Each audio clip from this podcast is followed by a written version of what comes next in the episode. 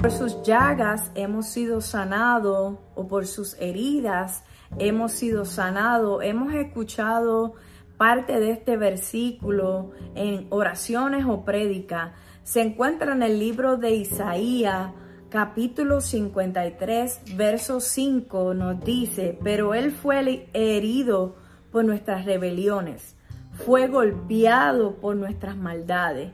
Él sufrió en nuestro lugar y gracias a sus heridas recibimos la paz y fuimos sanados.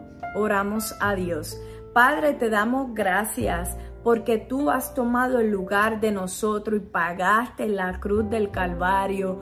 Te damos gracias porque por tus llagas, por tus heridas, nosotros fuimos sanados física, mental y emocionalmente.